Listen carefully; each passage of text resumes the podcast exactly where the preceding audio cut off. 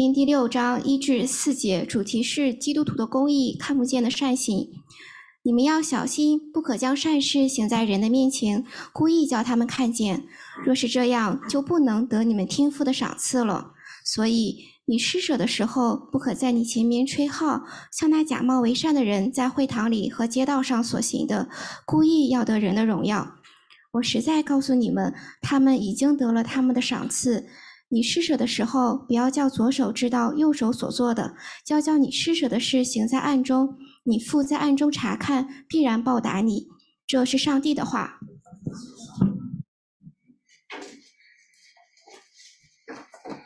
好，各位上海城市生命教会的弟兄姐妹们，来听福音的朋友们，还有线上的各位，大家下午上午好。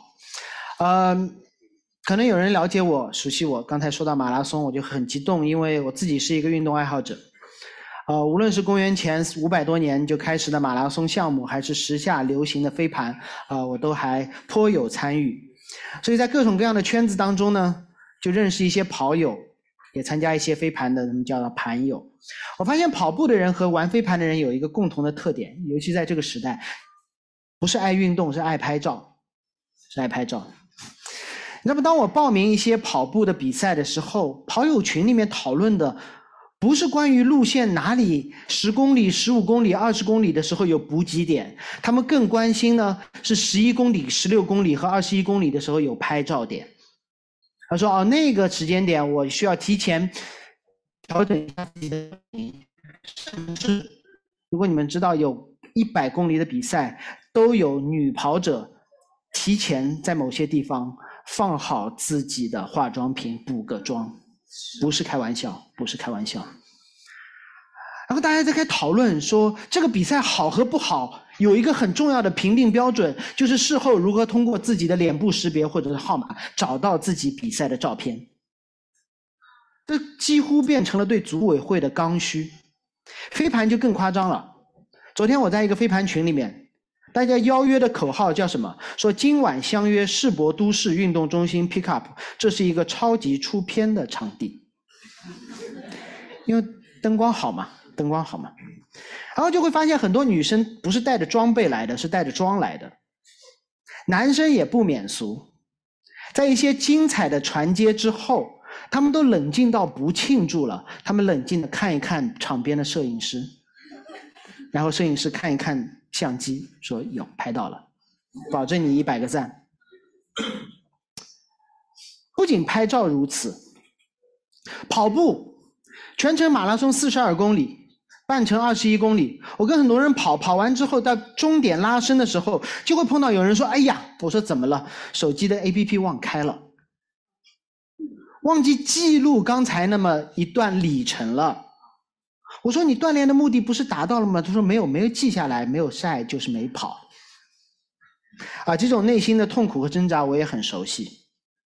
运动是一件好事，但是我们会发现，运动慢慢的发展出一些其他的周边，而当这些可有可无的周边喧宾夺主，成为我们运动目的的时候，运动本身就被毁了。这和今天要讲的基督徒的善行是一样的。当好行为、当善行发生了，发展出许多的周边，而这些周边、这些结果成为了我们的目的，那我们真正要思考一下，到底我们是为了什么行善？否则，你天天想着拍照，玩了两个小时飞盘，你都会觉得白玩了；你天天想记着记录里程，你跑了四十二公里，你会觉得白跑了。因为当我们的关注点错了，当我们把结果当做了目的，这个词请非常注意的。当我们把结果当做了目的，善行也可能被白费。无论是运动还是行善，都会沦为一场假冒伪善的演出。在过去六周当中，我们一起看了耶稣六次，一次、两次、三次、五次、四次、五次、六次，针对了犹太人自以为是的律法。或曲解的律法所建立的道德系统，耶稣对他们进行了抨击。而接下来我们会看到耶稣三次对犹太人的宗教行为予以归正。他说：“你们行为是对的，但是你们背后的动机是错的。你们关注的不是这行为，而是行为的结果，那就大错特错了。今天我们会看第一个宗教行为，叫施舍。错误的施舍是怎样的？正确的施舍当如何行？你会得到怎样的赏赐？这是耶稣在这里要表达的要点，也是我们要分享的三个部分：错误的施舍、正确的施舍和真正的赏赐。书接上回第五章的结尾，耶稣说：“你们要完全，像你们天父完全一样。”听到这句的时候，耶稣身边的门徒一定会想说：“夫子，我准备好了，你就让我们干吧。怎样才能完全？”结果耶稣预判了他们的预判，耶稣直接说：“你们要小心，不是你们要做什么，而是你们要小心。”为什么耶稣会这么说？是因为耶稣根本不关心他们做什么。该做的他们都做了，但是他们的动机错了。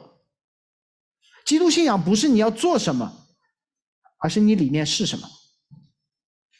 登山宝训讲到现在，过去的六周都在强调外在的行为远远不及内在的动机来的重要，里外加在一起才是真正的完全。道德方面如此，宗教方面也是如此。光看外表没有用的，光看外表。甚至可能让你对真正的善行失焦。耶稣没有让门徒小心不要作恶，因为作恶是容易被识别出来，大家都愿意避免的。而错误的动机产生的善行是容易被隐藏起来的罪，这是耶稣让他们小心的。罪行是显而易见的。但是罪恶的动机产生的善行是你要小心的。耶稣说：“不可将善行行在人的面前，故意叫他们看见。”善行在其他地方翻翻译成义，英文就是 righteousness，义。耶稣说：“你们要小心你们的义，你们的善行。”耶稣没有说小心你们的恶行，耶稣说小心你们的善行。小心你们的善行是为了让他人看见，所以你们善行的动机，你要小心。你行善，所有人都行善，而基督教要区分的是行善的动机到底是什么。我们一点点来看，耶稣让人小心你的义行。义在马太福音的三章，耶稣第一次受洗的时候，这个词被提到，指的是犹太人的宗教礼仪。事实上，每一个时代，每一个人的信仰都会有某种外在的表现。就像刚才弟兄说的，说去教会，别人问说你是不是奉献，对吧？今天你去，你说你是一个基督徒，别人关心的你的外在礼仪是你饭前是不是祷告，你是不是会把感谢神放在嘴上，脖子上是不是还挂一个十字架？这是一个外显的标志。而在耶稣时代。一个有信仰的人，一个犹太人，会有三个明显的外显标志，让人觉得说他应该是一个犹太教徒，敬拜独一的上帝。这三个标志分别是施舍，把钱给穷人；祷告，求上帝；以及进食，就是不吃饭求上帝。这正是耶稣在六章开始要针对的宗教错误。错误的道德生活，耶稣用六段来回应；错误的宗教生活，耶稣用三个方面来归正。耶稣没有说你不要施舍，不要祷告，不要进食。耶稣说，这所有外在显出来的都是好的，但是背后可能都是错的。耶稣指责的不是犯罪的人，他指责的是行善的人。耶稣指责说，你把善事行在人的面前，为了什么？为了叫人看见，为了叫人看见，错不是你行善，错是你行善的目的错了。如果你听到这里会想说：“哎呀，毕竟他们的善行还是做出来的，穷人还是得到了帮助啊。”那么这段经文就是为这样的想法准备的。让我们在耶稣的教导里面多停留一会儿，再回忆自己曾经晒出过的那些善行，拍拍自己肩膀说：“这些好人好事做得不错。”六章一节涵盖了整个六章的教导，针对当时犹太人的宗教表现。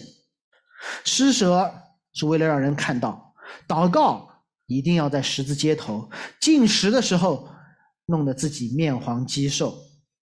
每一个宗教行为的目的都是让人看见。耶稣说错就错在这里。当我读到这些的时候，我觉得似曾相识，跟我以前的甲方一样。因为我是做活动的，每次做完活动以后，甲方根本不关心活动的效果怎样，他只关心照片有没有拍好。素材够不够？剪一个四分钟、两分钟，全程高能的回顾。于是，在我每次做活动之后，都有一个不可或缺的环节，叫摆拍。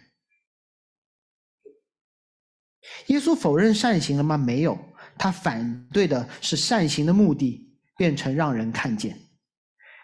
耶稣否认善行能得赏赐了吗？没有，耶稣提醒门徒，以让人看到为目的的这种赏赐。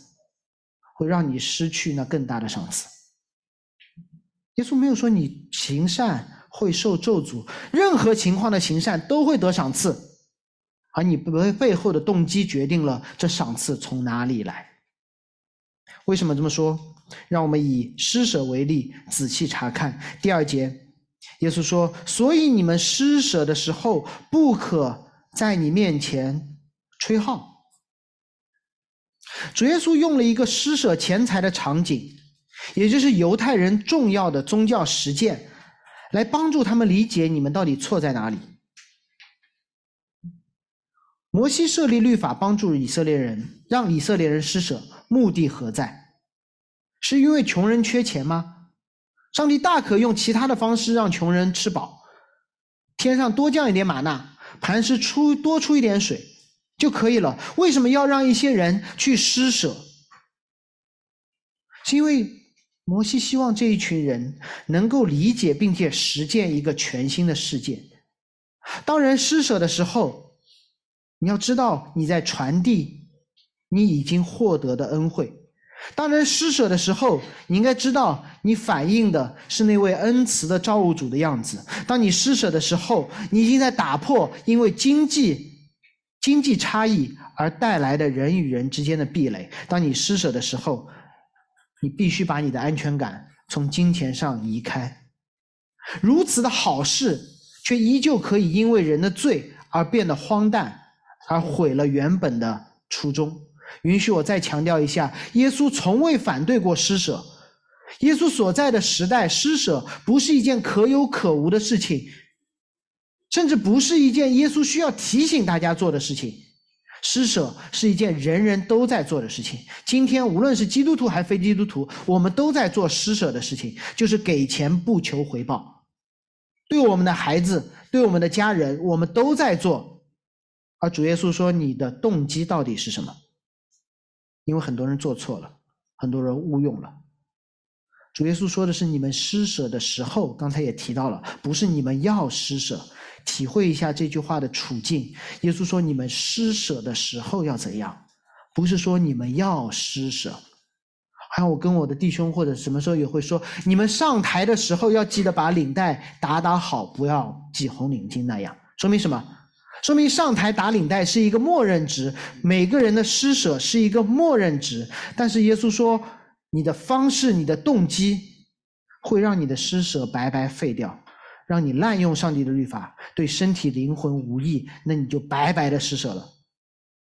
我们来看滥用的样子是怎样的。耶稣用了一个实际的场景，帮助人理解什么叫故意让他人看见。事实上，这跟后面的祷告和进食都是一样的。耶稣说：“你们施舍的时候，不可在人面前吹号，像那些假冒为善的人。”在会堂和街道上所行的，故意要得人的荣耀。这整个两节经文其实是一个小小的三明治结构。如果你听我常说起这样的结构，最外面是你们施舍要得人的荣耀，行为和行为背后的动机。接着是那个场景，你们在面前吹号。是如同其他一些人在会堂和街道上所做的，中间给出了一个核心的判断，像那些假冒伪善的人。我们从外向里一点点的分析。首先，主耶稣说的：“你们施舍要得人的荣耀。”施舍是不是好事情？是好事情，圣经里面规定的，律法当中指出的。得荣的荣耀是不是好事情？好像这是一件自然而然会发生的事情。你做任何的好事，别人都会给我们一些表扬。我想这也是神鼓励我们为善、行善的方式。但是如果以表扬、获得表扬为目的的行善呢？可能这就会毁了整个善行。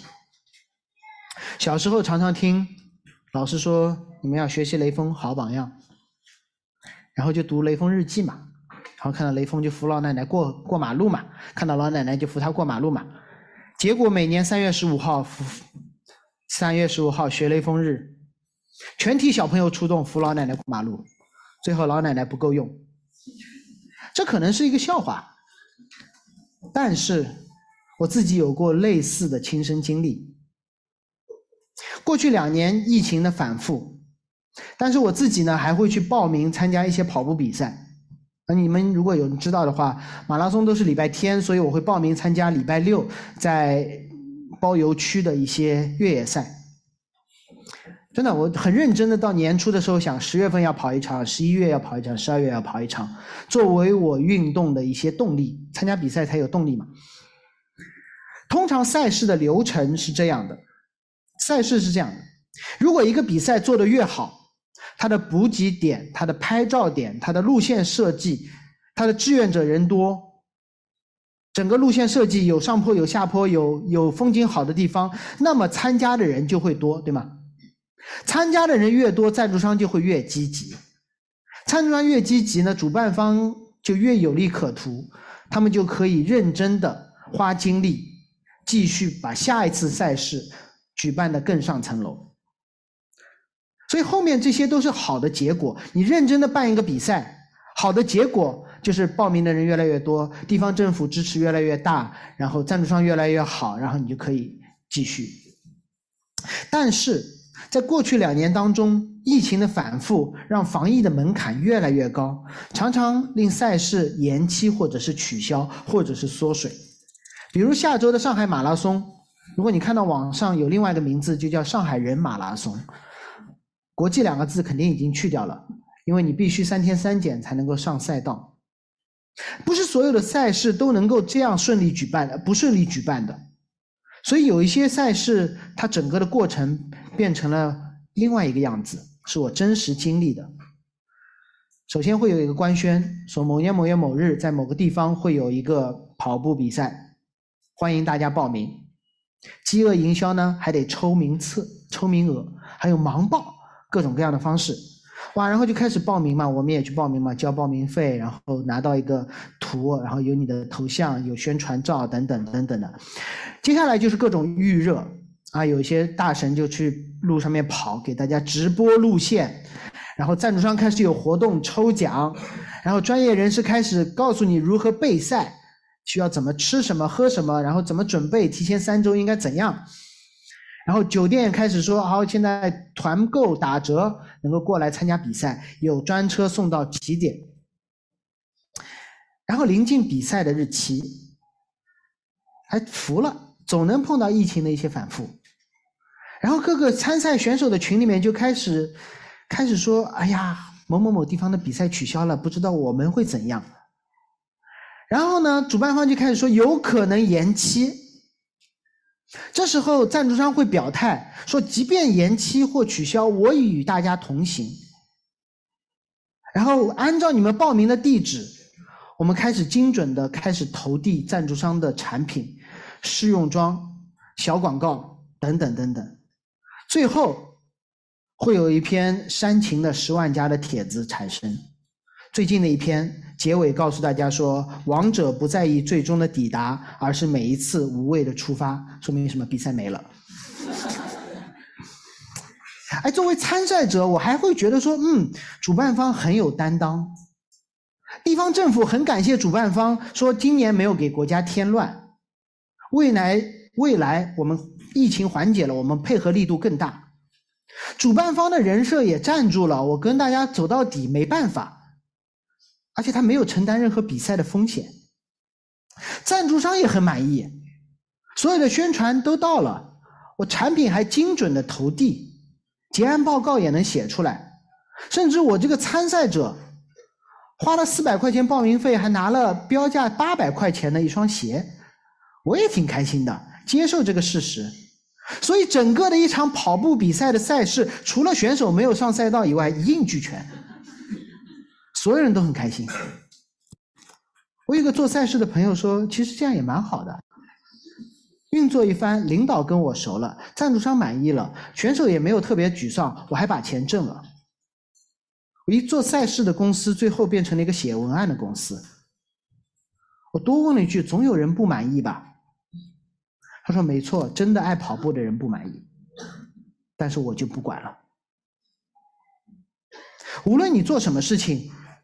如果你的目的不再是这件事情本身，而是这件事情会产生的结果，你知道吗？挣钱也好，赞助商继续投也好，什么也好，这些是你一个好赛事的结果。但如果你把这个结果当做了目的，只要条件满足，你会放弃这件事本身的。无论是跑步还是施舍，我会对那个做赛事的朋友说：“你对自己诚实一点吧。”你根本不爱跑步，你只爱跑步给你带来的钱。耶稣可能也会对那些施舍的犹太人说：“你对自己诚实一点吧，你根本不爱穷人，你只爱施舍给你带来的点赞和流量。”或许此刻你还可以帮助到他人，但无论跑步还是施舍，其实本质上你在做的是一种购买，购买自己的流量，购买流量的变现。通过对跑步的热爱，对通过对施舍的热衷，来换得某种的回报。我暂且不对这件现象对错做对错的评价，但至少你得承认这个事实，就是有些举办赛事的人，其实他并不爱运动，他更爱自己；有些施舍的人，他们并不爱穷人，他们只爱自己。一样道理，如果你相信上帝来教会是出于其他的原因，可能你根本不相信上帝。有些人来到教会是为了满足自己对群体生活的渴望，有些人来到教会只是想找好一点的工作，有些人来到教会是知道这里单身的男生女生比较多，而且相对还靠谱。那说明你后面这个结论说明你不太来教会，甚至有些人。来到教会是为了了解圣经，是了满足自己对基督教的好奇心。这一切都可以是为了自我荣耀的表现，而不是真正的基督教。如果你只是刚才说的所有的这一切，可以是你信仰基督的结果，但它成为目的。我知道你们在座有很多人对神学很有兴趣。但如果神学成为你的目的，了解圣经成为你的目的，交个朋友成为你的目的，群体生活成为你的目的，你可以信一个没有基督的基督教的。你信仰当中不需要耶稣的，你只要多读点书，多参加一些教会活动，多奉献一点，多和其他的单身人混在一起就可以了。你可以完全不需要基督，而过法利赛人这样的基督教的生活一样。还是用体育赛事为例，有赞助商买单，有地方政府支持，有参与者的点赞，这本该是一个好赛事的结果。但如果这个结果成为了你的目的，你会发现原本的赛事可有可无。就像耶稣在这里说的：“你们努力的奉献，你们拼命的祷告，你们面黄肌瘦的进食，但一样可以没有神，没有上帝。”你需要工作上的帮助，需要群体生活，需要谈个恋爱，需要圣经的知识，需要帮助穷人。但这些如果成为你来教会的目的，我想告诉你，有的是捷径可以走。你不需要信上帝，你不需要耶稣替你死，你只需要做一笔交易就可以了。我努力的读圣经，让别人点我的赞；我努力的参加教会生活，甚至如。把别人粘在一起，我努力的奉献，让教会的房租可以继续的交。但你都可以没有耶稣。交易有什么不好吗？让我们往三明治结构里面多走一步，不可在你面前吹号，好像在会堂和街道上所行的。很可能一些人在施舍的时候多做了一件事情，他们在会堂和街道上吹起了号角。今天某某某周济了穷人，今天某某某捐了多少钱？这些事情在今天太普遍了。如果你们有一些记忆，互联网有记忆，你们可以去查一下。有个叫陈光标的中国首善，高调捐钱。前两天还说前阵还说过，说如果美国的那个谁访访问台湾，捐自己百分之九十的钱打台湾。后来真的去了，就他把微博删了。包括慈善榜每年都在有，前两天刚刚公布了，谁有最大的危机，谁就能上榜第一。刘强东今年第一名。二零二零年，中国首善，京东的创始人刘强东，大家都很喜欢，很喜欢在做慈善的时候多做一点点的宣传。甚至前几天我有机会去民政，跟民政一个领导沟通，当提到捐赠的时候，那个领导反复的在说，这是扩大个人和企业影响力的好机会啊。耶稣时代如，也是如此。当有巴比伦之后，圣殿已经不是犹太人唯一聚会的地方，大家只有特定的节日才会去耶路撒冷敬拜。那犹太人怎么办呢？他们怎么敬拜呢？散在各地的犹太人，他们会众筹建造会堂。问题来了，众筹谁出钱呢？谁买单呢？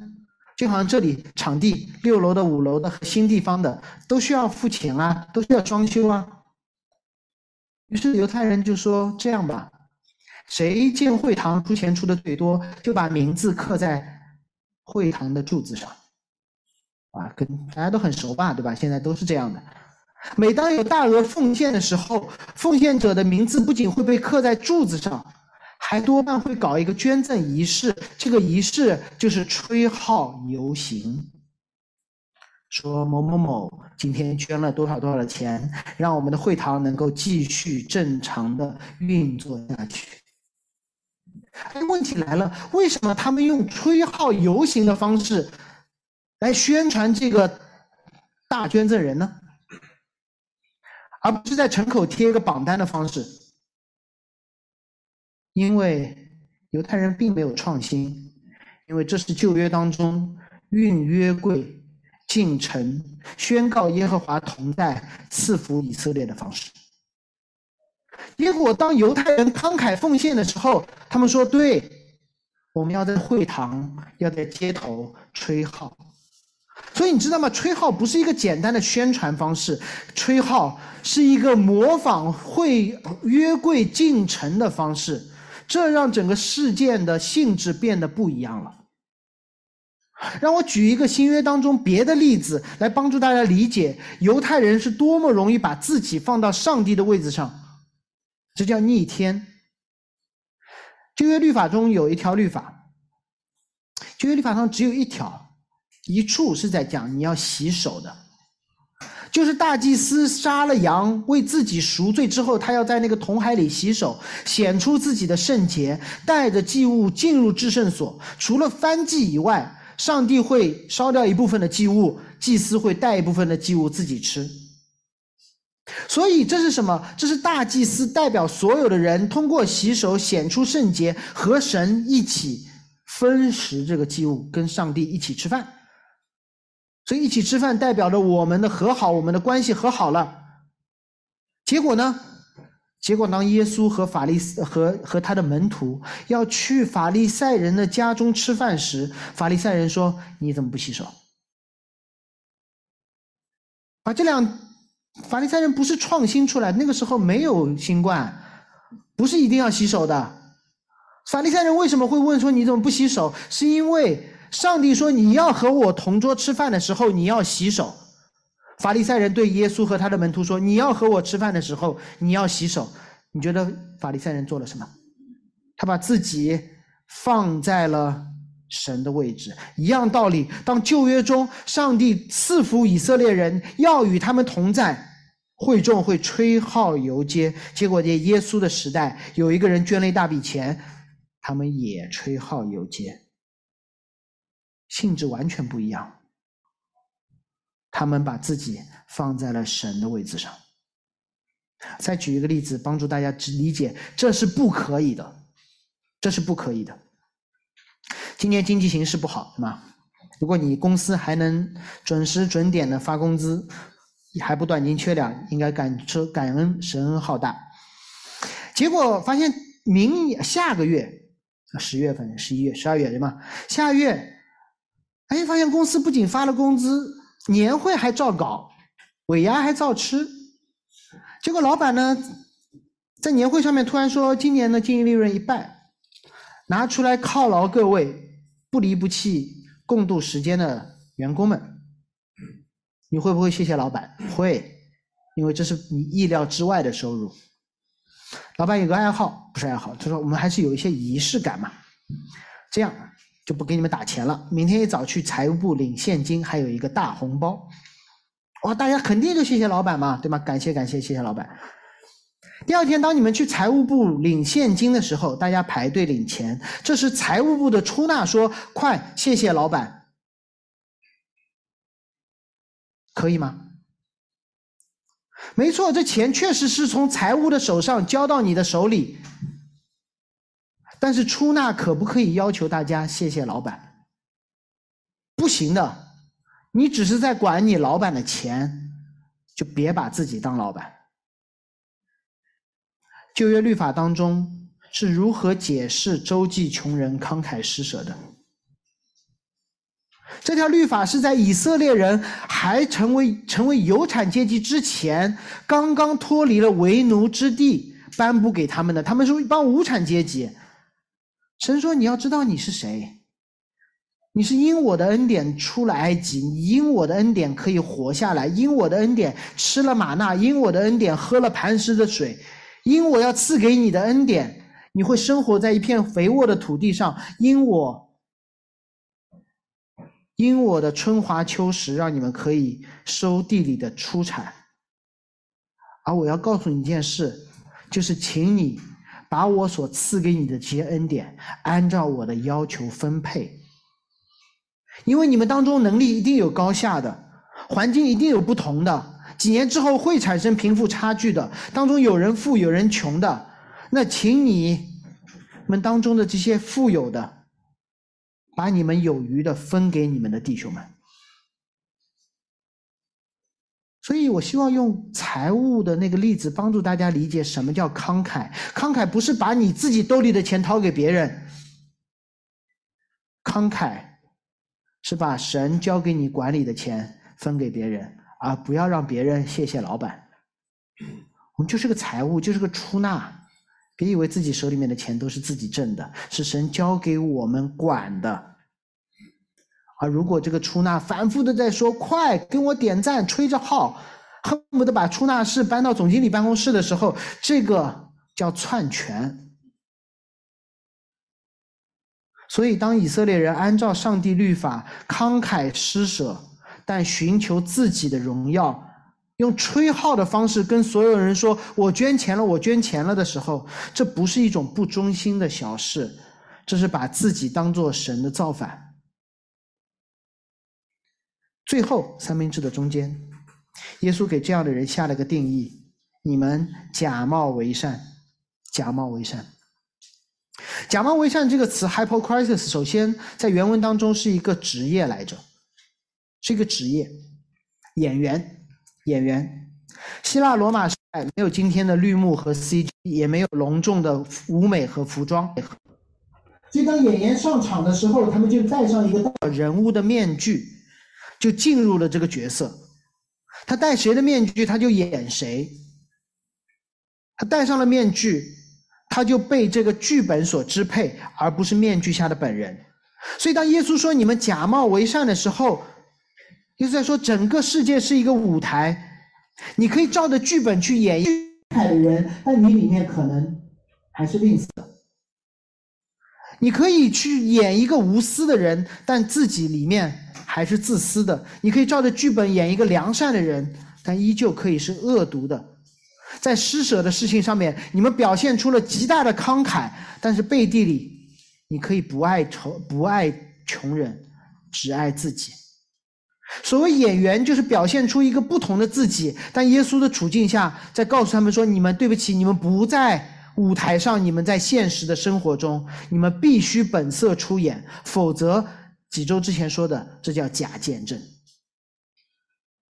你们不在舞台上，却你们在生活中。”你们不觉得这样分裂吗？你们一边爱自己，一边说我慷慨的爱穷人。可能有些人还会跟我一样有这样的观点：再怎么演，毕竟穷人还得了帮助嘛。没错，这些慈善事业的演员们能够得到他们的赏赐、曝光率、热搜，甚至这些好名声带来了流量和流量的变现。这些都是他们的赏赐，上帝没有去咒诅他们，说你们这些捐钱的人完蛋了。神说你们这些得到了赏赐，是从人而来的赏赐，那你们就失去从神而来的赏赐。耶稣没有反对施舍，耶稣让我们用正确的方式施舍。耶稣没有否认施舍会带来赏赐，耶稣说只有用正确的方式施舍。才能得到最大的赏赐，这是今天要讲的第二点。什么是正确施舍的方式？第三节说，你们施舍的时候，不要叫左手知道右手所做的，啊，千万不要按照字义来理解，否则以后奉献的时候就要把左手坐在腿下面，对吗？手机转账的时候，请单手操作，也不必，手本来就没有记忆的能力。那么耶稣到底在说啥？耶稣要校准以色列人原本奉献的方式，你们还是继续奉献，继续施舍，但是请不要再吹号，也不要指望更多人知道，甚至你自己都不要纪念自己的好，自己都不要纪念自己的好。结合上下文，我们大体可以体会从三个方面人可以得赏赐，我们一定会得赏赐的。今天没有说你施舍施舍不对了不得赏赐得咒诅，你肯定会得赏赐的，要么从外人来，要么从自己来，要么从神而来。而且，首先我们先看从众人来，从别人而来的赏赐。当我们做一些好事的时候，总会希望有人看到，最直接的就是我们身边的人。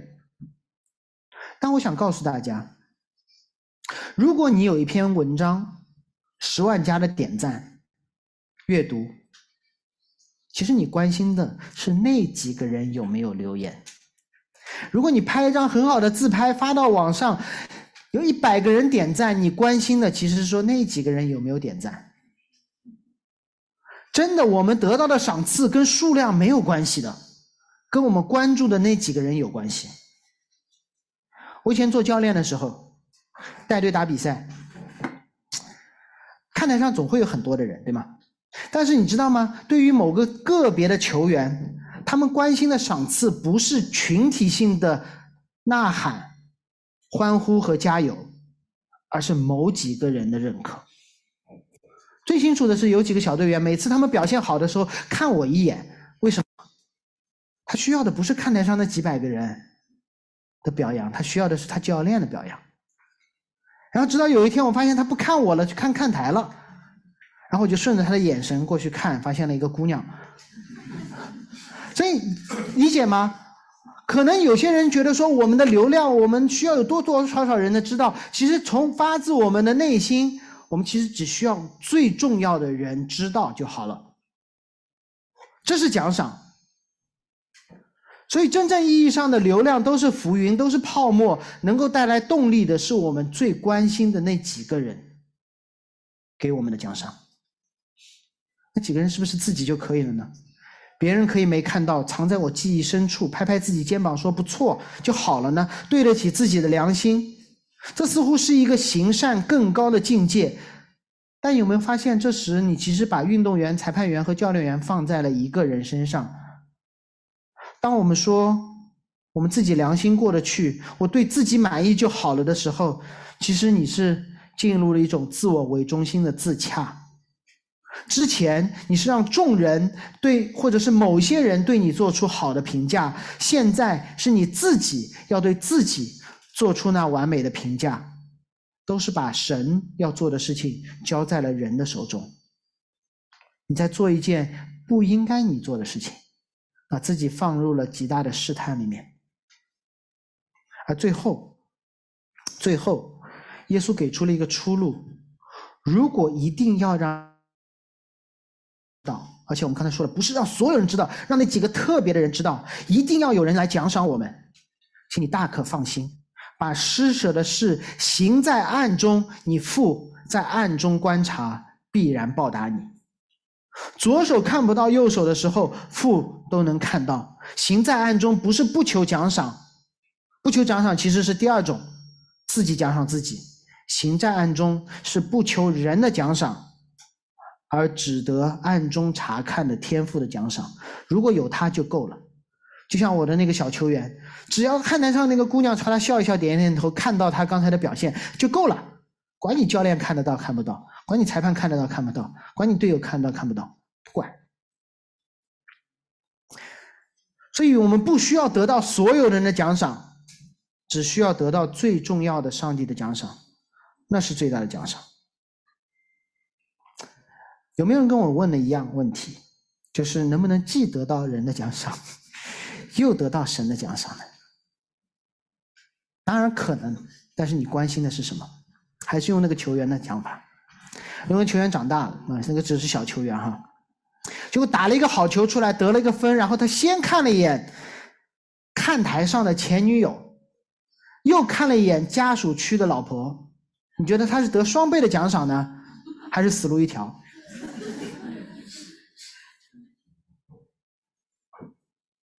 看一眼家属区的太太，那是他好好打球的目的；看台上其他人的鼓掌，那是他打好球的结果。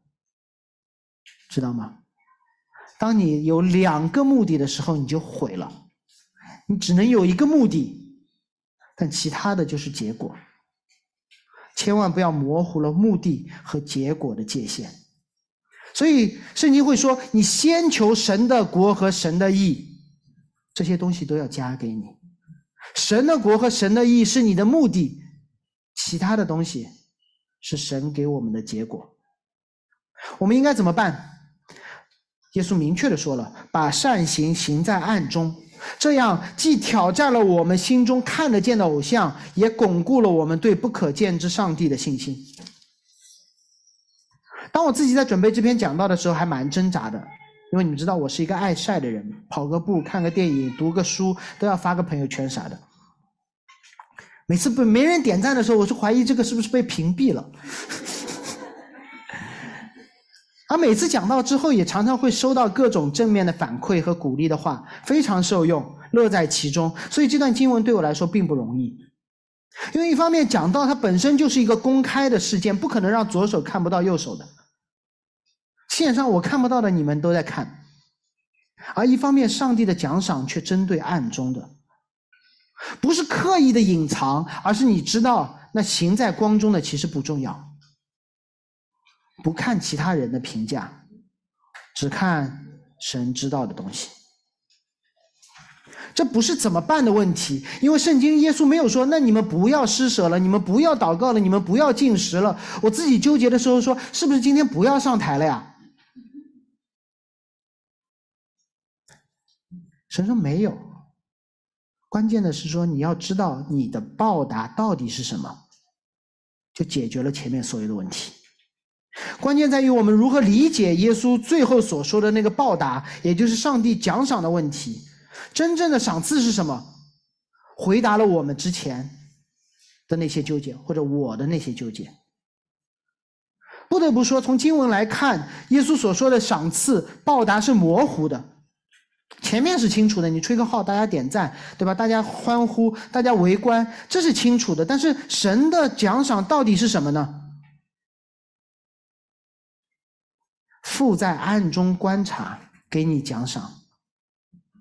父的观察，父的查看，本身就是一种奖赏。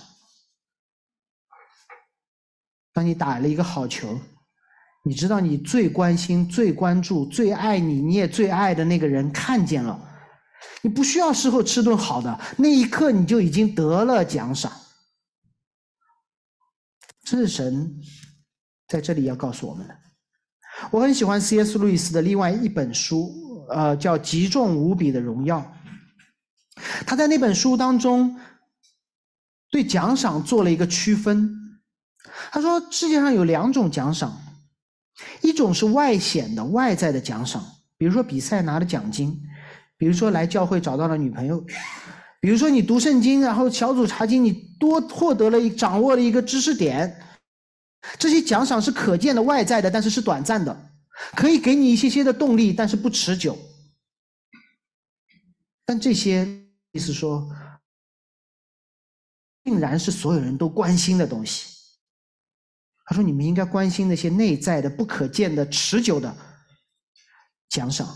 比如说，对爱情的奖赏是一个持久、长期的婚姻关系；比如说，对信靠上帝的奖赏是永恒中与基督的相连。”那你所有行在暗中的这一切善行，最大的奖赏是父对你说：“我知道，我知道。”这个鼓励可以让你不看身边的任何人，去勉励行善，不看任何的结果，去慷慨奉献。用这样的视角来看，当我们把施舍行在暗中的时候，我们的回报就是神说：“我知道。”所有人都没有看见，我知道，没有好结果，我也知道，这是最好的结果。这样让我们行善的时候，我们都不需要四下张望，因为上帝知道。当我们行的不好的时候，我们也不需要担心上帝的审判，因为我们也不用躲躲闪闪，因为神都知道。基督完全遮盖了我们的不好。有人会担心耶稣批评公开的施舍会不会让教会变得更穷？说实话，我也有这样的担心。怕今天讲完以后，很多人说：“哎呀，我的动机不对，以后别奉献了。”我承认啊，当这么想的时候，其实已经产生了一种错误的预设，就是神一定要通过一部分人动机不纯的奉献，才能让教会活下去，才能把五楼的、六楼的静安的房租给交了。好像我在觉得说教会活下去这件事情比教会圣洁要更加的重要，不圣洁的教会死死掉算了，没必要。同时，圣经也会告诉我们说，当我们的灵魂圣洁的时候，会表现出极大的慷慨的。这样的慷慨不带来、不引发教会的复兴，这样的慷慨是迎接教会复兴的方式。知道吗？你的慷慨不会带来教会的复兴，你的慷慨是迎接主耶稣复兴教会的方式。所以，让我大家给大家讲一个我们熟悉但未必真正了解的关于奉献的故事，记载在新约圣经当中，那叫寡妇的两个小钱，可能你们听过，但可能你们听错过。故事这么记载的：有一天，耶稣坐在圣殿的对面，看着看着银库。哇，就有好多人过来奉献，有财主往里面投了很多的钱，我也不知道为什么。和合本圣经里面说若干的钱，明明那个词就是好多好多的钱。有个财主投了好多好多的钱，我不知道财主有没有看耶稣，反正耶稣就没有看他，耶稣根本没有什么反应。但是呢，有一个穷寡妇来投了两个小钱，就是一个铜钱，耶稣对此啊做文章。如果你听过有牧师说，所以弟兄姐妹们，我们要把自己所有的钱都投给教会，像这个穷寡妇一样。那如果我坐在台下，我会说，那么是富人就不要投给教会了，因为反正耶稣也不看，对吧？耶稣是鼓励穷人奉献，富人奉献也没用。好像这段经文就不是这样解释。那么到底这段经文的意义何在呢？到底要说什么呢？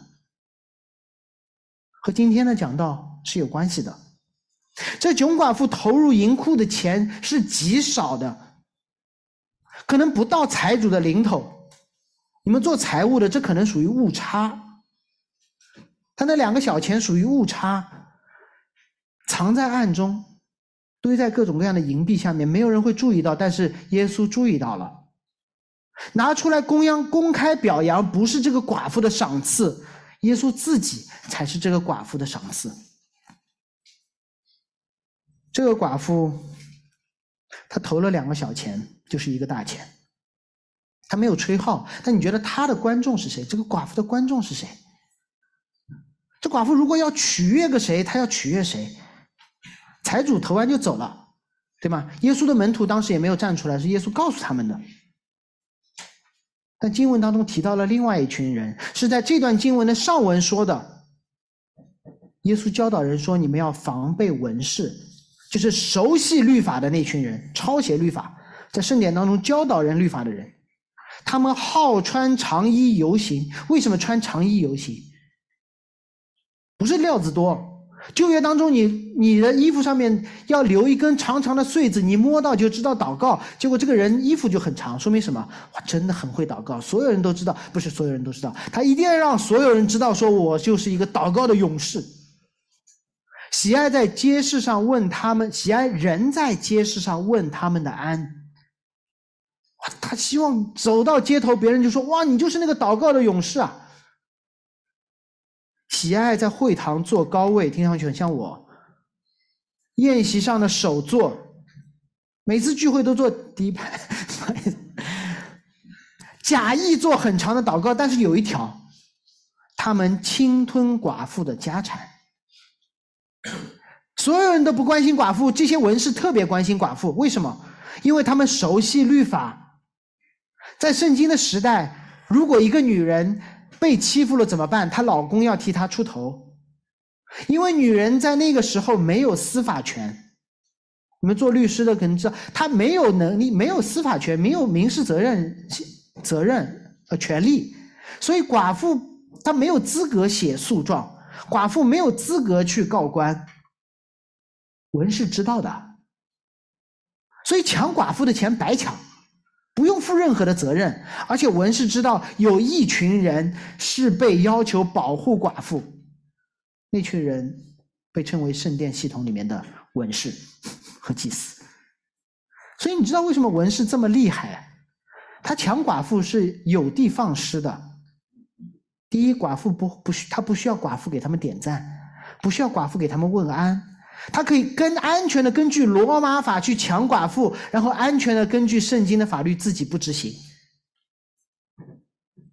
唯一可以出头保护寡妇的，是这些已经得了人赞美的文士。那么？他们遵守律法，如果是为了得人的赞美，那么当他们得到人的赞美的时候，他们大可不遵守律法。所以这些文士是典型的。典型的耶稣所指责的这些人，那耶稣为什么会表扬这个寡妇？不是因为他的慷慨，是他慷慨背后的动机。因为他不求旁人的赞美，他甚至忍耐文士们的逼迫，却依旧愿意把钱捐给文士所代表的这个圣殿系统，这个败坏的堕落的圣殿系统。文士说：“你们点赞，我就对你好。”寡妇说：“你对我不好，我还衷心的奉献，这是真奉献。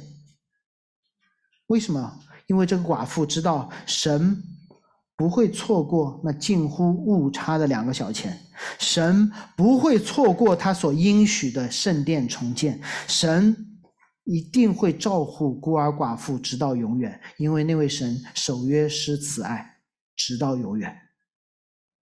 所以寡妇的信心。”不在那些人的上身上，凭眼见，寡妇看到的只有落井下石的文士；凭信心，他期待一个不可朽坏、遵守律法的圣殿。